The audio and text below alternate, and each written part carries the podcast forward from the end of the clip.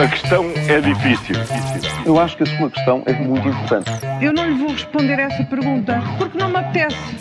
Ficará eventualmente a pergunta no ar. É uma boa pergunta essa. E esta quarta-feira falamos da verdadeira força, segundo plano, perdas a alta velocidade, mas começamos com uma espécie de matriosca. Isso, isso. O- o- os protestos movimentam-se por eh, cascata. É o que está a ver e, é o que- e pode agravar-se. Já todos assistimos e lembramos de ver uma notícia de repente dramática ou algum acontecimento dramático, de repente é divulgado e logo se seguem muitos outros idênticos nos dias a seguir e que estavam no silêncio absoluto. É o que está a acontecer com os protestos. Começou com um agente de segurança isolado e onde isto já vai? Polícias, agricultores e agora sapadores, bombeiros, todos a quererem o mesmo.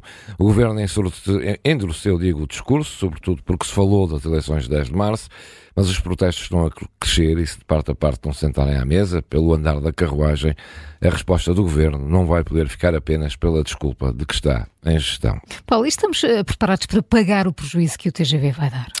Olha, é uma boa pergunta e é bom que estejamos, Obrigada, não é? Paulo. É uma boa pergunta. Obrigada. Célia Maria João. A, a análise custo-benefício à, à linha de alta velocidade entre Lisboa e Porto indica de facto que há no projeto um déficit de financiamento que pode ir eh, aos 4,1 mil milhões de euros. Eh, isto é, entre o investimento e as receitas que o projeto vai dar, eh, é, esse, é, é- é esse o déficit, é essa a falha. O estudo diz também que os benefícios económicos e ambientais permitem eh, depois o impacto positivo, Bom, mas estes estão mais sujeitos, são mais subjetivos e não tapam aquele buraco. A parte boa disto tudo é que não vamos ao engano, o estudo já a partir de assume esse déficit, portanto estamos informados sobre isso.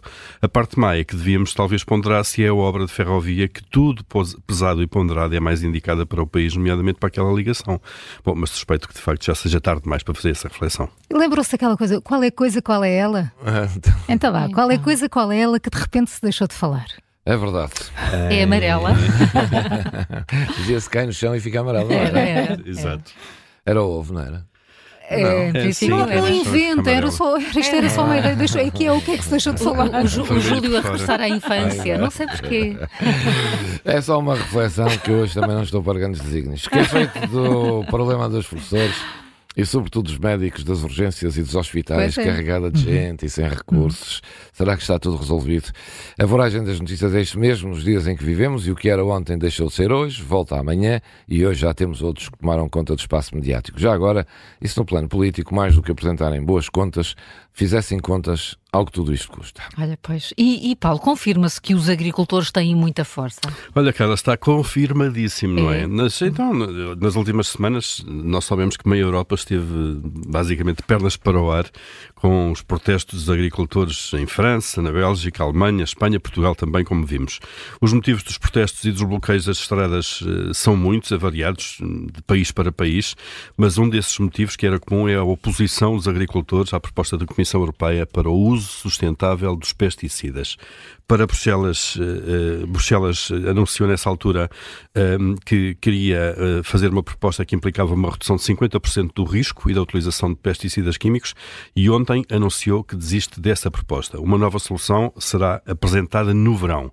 A agricultura sempre foi um setor problema na Comissão Europeia. Eh, Um terço do orçamento comunitário, por exemplo, é dedicado a este setor e uma parte, uma boa parte das dores de cabeça eh, também com os protestos também vinham daí. Portanto, para já, agricultores 1, Bruxelas 0. A questão é difícil. Eu acho que a sua questão é muito importante.